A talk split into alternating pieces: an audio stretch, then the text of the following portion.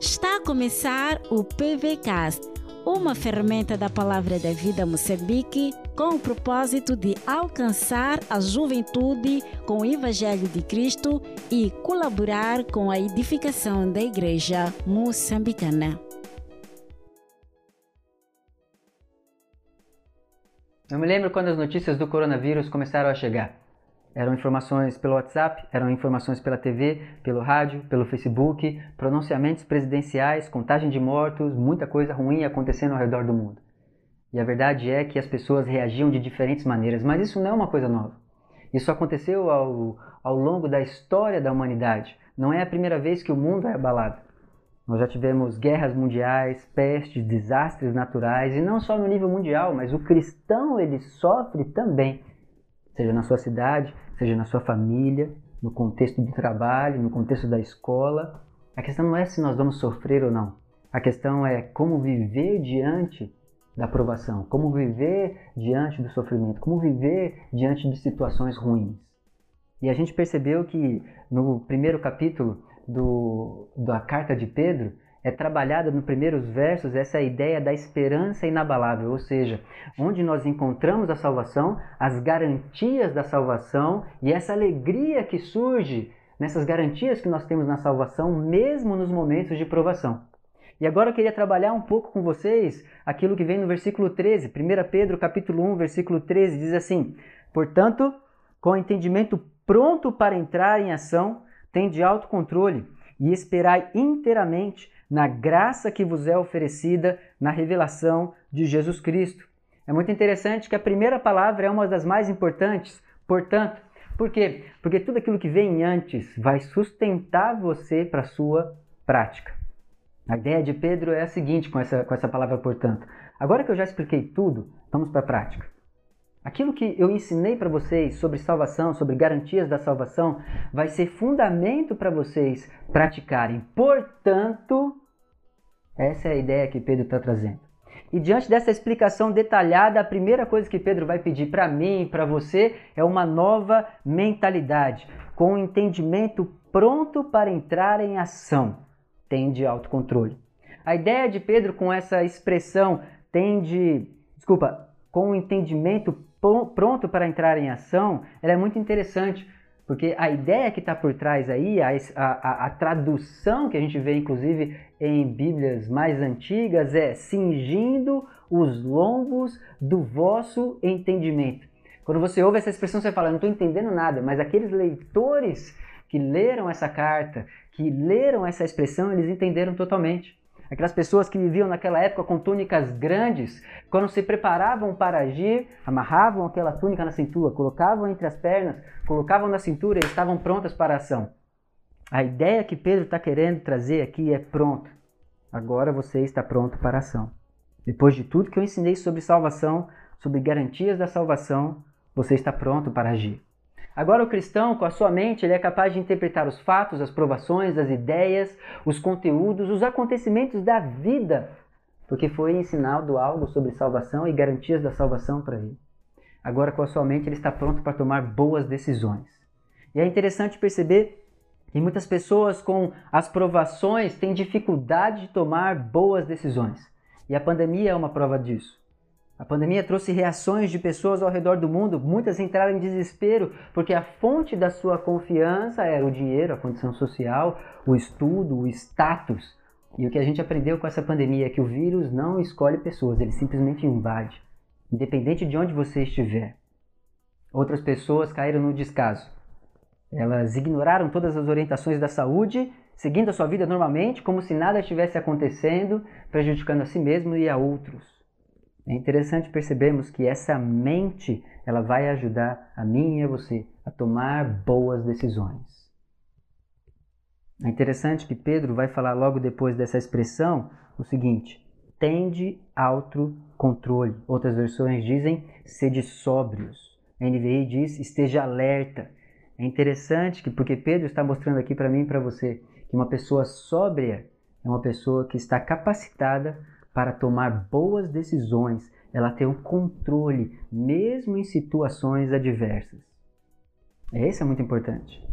Não é se você sabe tomar decisões nos momentos fáceis, mas é se você sabe tomar decisões, se você tem um controle quando as situações estão extremamente complicadas. O contrário de sobro seria o quê? Sóbrio, desculpa. Seria grosso, seria bêbado. E uma pergunta que eu faria para você: você daria um carro para um bêbado? Você confiaria uma quantidade de dinheiro para bêbado? Você daria ou perguntaria conselhos para uma pessoa que esteja bêbada ou que esteja drogada? De maneira nenhuma. Por quê? Porque aquela pessoa não sabe tomar boas decisões por causa da sua, do seu corpo que está intoxicado pelo álcool ou pelas drogas. Um bêbado não toma boas decisões. E de maneira muito similar, muitas pessoas e até cristãos não estão com seus corpos intoxicados, mas estão com a sua mente intoxicada. E se você estiver com a sua mente intoxicada, você também não está apto para tomar boas decisões. A verdade é que nós recebemos informações diariamente.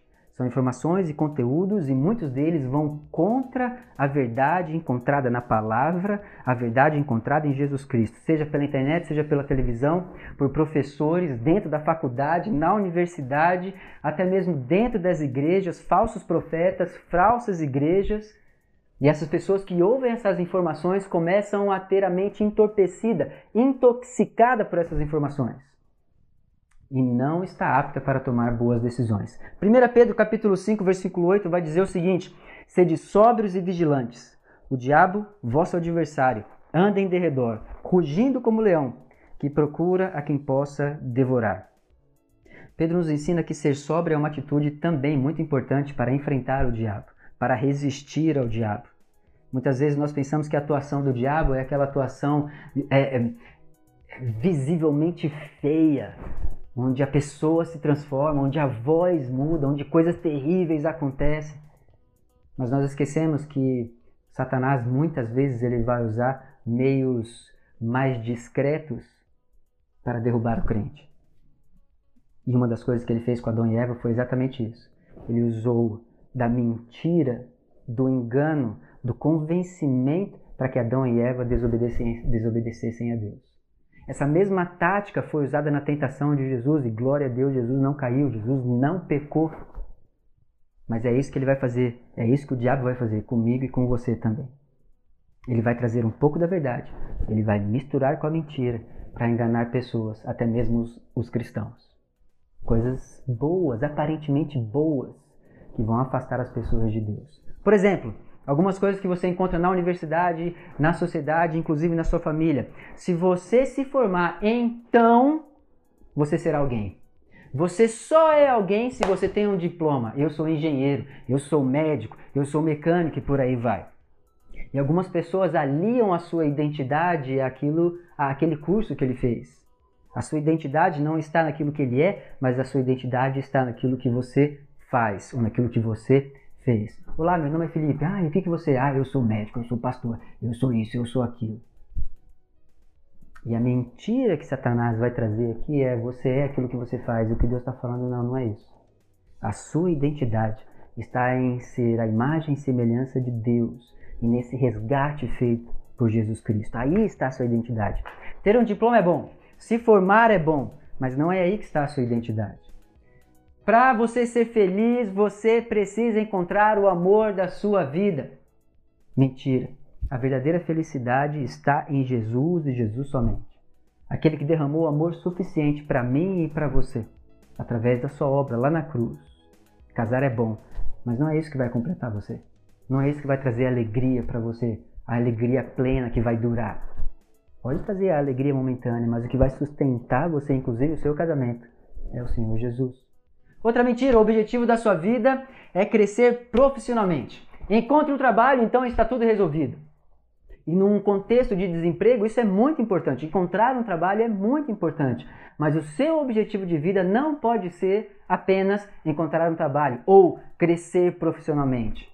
O seu objetivo de vida é servir a Deus através do seu trabalho. É glorificar a Deus através do seu trabalho. Isso deve, isso deve acontecer. Nós oramos para que as pessoas, os jovens, quando saiam da faculdade, eles possam encontrar um trabalho. Mas o alvo final desse jovem não é trabalhar, é glorificar a Deus. Uma outra mentira que nós encontramos é A salvação do país, das pessoas, dos indivíduos é a educação. Se você se educar, então você será salvo, ou seja, você vai crescer, ou seja, você vai ser uma pessoa melhor e por aí vai. Isso é uma mentira também. Em muitos países do primeiro mundo que são extremamente bem-sucedidos academicamente, são moralmente falidos. Sem respeito, sem honra dentro da família, com índices de suicídio apesar da formação acadêmica, com leis pró-aborto, com conceitos de família quebrados, mulher, homem, paternidade, maternidade, tudo isso distorcido. Academicamente desenvolvidos, mas moralmente subdesenvolvidos. Por quê? Porque a educação é boa, mas sem Deus ela é insuficiente. O diabo ele quer afastar você da fé. O diabo quer afastar você de Jesus. E ele vai misturar essa verdade com a mentira para que você ache que você não precisa de Jesus, que você não precisa de Deus, que o seu objetivo final não é buscar o Senhor, mas é qualquer outra coisa. No mundo cheio de narrativas políticas, sociais, espirituais, o Senhor nos chama para uma nova mentalidade. E essa nova mentalidade está na verdade. E a verdade é Jesus. Qualquer coisa que vá contra essa verdade, você precisa se afastar. Porque a verdade está em Jesus. Ele diz: Eu sou a verdade. Uma nova mentalidade, é isso que Pedro está pedindo. Mas o que ele fala logo depois é relacionado a um futuro, ou seja, nós temos um novo futuro. Esperai inteiramente na graça que vos é oferecida na revelação de Jesus Cristo. A verdade que Pedro está trazendo para mim e para você aqui, para os leitores da época, é que Jesus vai voltar. E aqueles que creram no Senhor como Salvador e Senhor das suas vidas vão se alegrar com Ele no seu retorno. Nós não falamos sobre, muito sobre isso, mas quando falamos, percebemos que na verdade a gente não vive a expectativa desse retorno. Na verdade, nós vivemos o nosso tempo aqui na Terra como se ele fosse durar para sempre. Nós, vive, nós até cantamos sobre a eternidade, mas nós não vivemos nos preparando para a eternidade. Nós vivemos a expectativa de coisas terrenas. Quando vou me formar? Quando vou casar? Quando vou ter um filho? Quando vou comprar minha casa? Quando vou comprar um carro? Quando vou conseguir aquele emprego? Quando vou receber meu salário? Quando vou sair de férias? Quando vou viajar? Quando vou ter outro filho? Novamente, essas coisas são boas, mas não são o fim em si.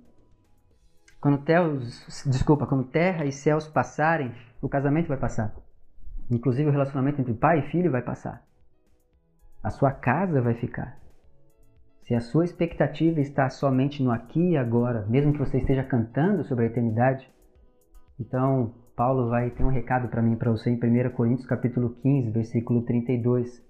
Se como um simples homem lutei com feras em Éfeso, de que me adianta, de que me adianta isso? Se os mortos não ressuscitam, comamos e bebamos, porque amanhã morreremos. A mensagem do Evangelho completa é: Cristo morreu, ele ressuscitou e ele vai voltar. Por isso, todo cristão precisa viver a expectativa do retorno de Jesus. E esse retorno de Jesus vai me ajudar a viver a vida cristã diariamente. E essa realidade da volta de Jesus é extremamente importante porque ao longo da carta, Pedro, o que, que ele vai fazer? Ele vai dar vários imperativos para a vida cristã. Então, esse retorno de Jesus, então, incentiva essas pessoas a viverem esses imperativos da vida cristã. A ideia aqui é: vivamos na expectativa da eternidade. Eu vou me graduar, eu vou me formar, certo de que Jesus vai voltar. Eu vou casar, certo de que Jesus vai voltar. Eu vou ter um filho, certo de que Jesus vai voltar. Eu vou comprar a minha casa, certo de que Jesus vai voltar e por aí vai.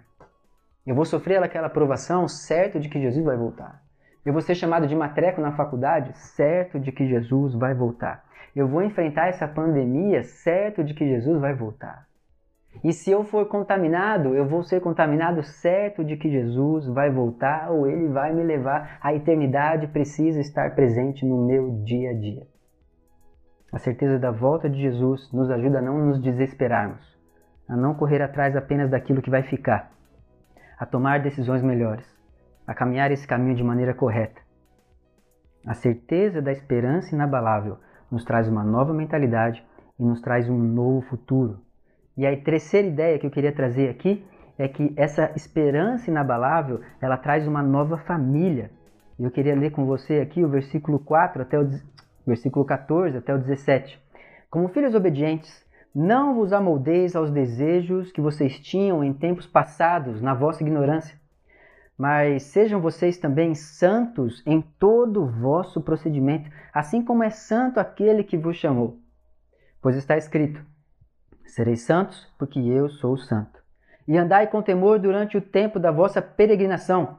Se chamais de Pai aquele que julga segundo as obras de cada um, sem discriminação de pessoas. É muito interessante que a expressão mais repetida aqui, ou a expressão que mais ressalta aos meus olhos aqui, é a expressão pai. E eu gosto de ouvir histórias sobre adoção. E duas histórias me emocionam muito. Tenho duas famílias amigas que, se que decidiram, entre elas, adotar crianças. O processo de adoção foi cheio de dificuldade, cheio de processos legais, que são a maneira correta de adotar uma criança. Mas o que mais me impressionou foi a mudança na vida dessas crianças. Antes, abandonados, sem saber quem eram seus pais, sem regras, sem uma boa alimentação, sem cuidado, sem um futuro certo, sem apoio e principalmente sem uma referência. Depois de todo aquele processo, essas crianças agora legalmente adotadas, elas adquirem, elas adquirem um novo nome, um novo sobrenome, um novo apelido. E com esse apelido vem a garantia de um cuidado, de um futuro, de um abrigo, de alimentação, de apoio, e principalmente de uma referência a ser seguida. A vida dessas crianças muda totalmente. Agora se tem uma referência. Um pai que pode ser imitado no jeito que fala, na sua conduta, na maneira que ora, na maneira que lê a Bíblia, na maneira que se relaciona com a sua esposa, com as pessoas. Há uma referência no cuidado com os filhos, inclusive esse que foi adotado agora, que é tão filho como os outros de sangue. O que nós percebemos é que a maior vitória na adoção é essa criança agora ter uma referência a ser imitada. Esse filho adotado pode olhar para o seu pai, para sua mãe e imitar a sua conduta. E sem a adoção, provavelmente isso não aconteceria. Paralelamente falando, foi exatamente isso que aconteceu conosco. Antes, éramos filhos da ira, cegos, perdidos, amando mais as trevas do que a luz, limpos por fora, mas sujos por dentro, dignos de punição, satisfazendo os nossos próprios desejos, mortos em nossos pecados. E quando fomos salvos em Cristo Jesus, Pedro vai usar a expressão filhos. No pacote dessa adoção, que traz todos os privilégios e todas as mudanças, traz também a responsabilidade de imitar a nossa referência. Quem é a nossa referência agora? O próprio Deus, o Pai. Sejam santamente diferentes na sua conduta, nas suas palavras, no amor ao próximo, nas suas prioridades, porque o Pai de vocês é santamente diferente. Para todos aqueles que estão vendo e ouvindo essa pregação, nenhum de nós tem uma referência perfeita em casa.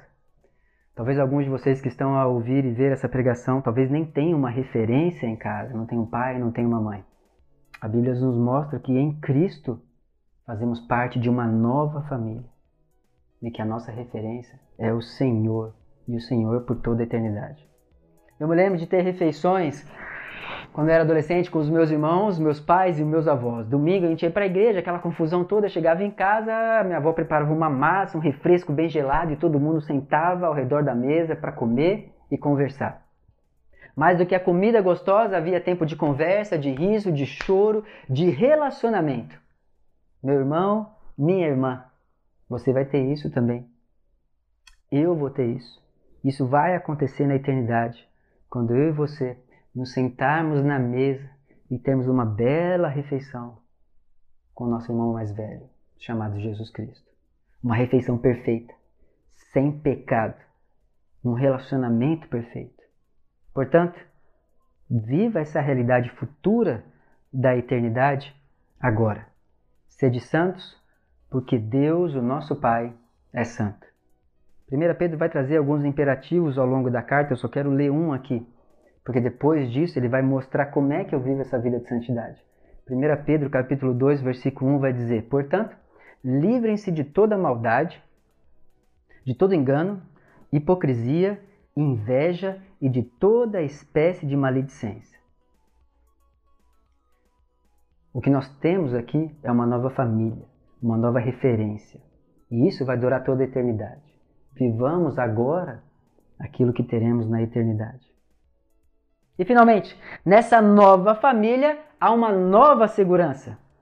1 Pedro, capítulo 1, versículo 18, vai dizer: Sabendo que não foi com coisas perecíveis, como prata ou ouro, que vocês foram resgatados da vossa maneira fútil de viver, recebida por tradição dos vossos pais, mas vocês foram resgatados pelo precioso sangue, como de um cordeiro sem defeito e sem mancha, o sangue de Cristo, conhecido já antes da fundação do mundo, mas manifestado no fim dos tempos em vosso favor. Por intermédio dele, vocês creem em Deus, que o ressuscitou dentre os mortos e lhe deu glória, de modo que vossa fé e esperança estejam em Deus. Num momento de insegurança, onde as pessoas percebem que aquilo que eles achavam que trazia segurança para eles na verdade se mostrou inseguro, eu e você, nesse texto é nos mostrado aonde está a nossa verdadeira segurança. A nossa verdadeira segurança está na obra de Jesus, na cruz do Calvário.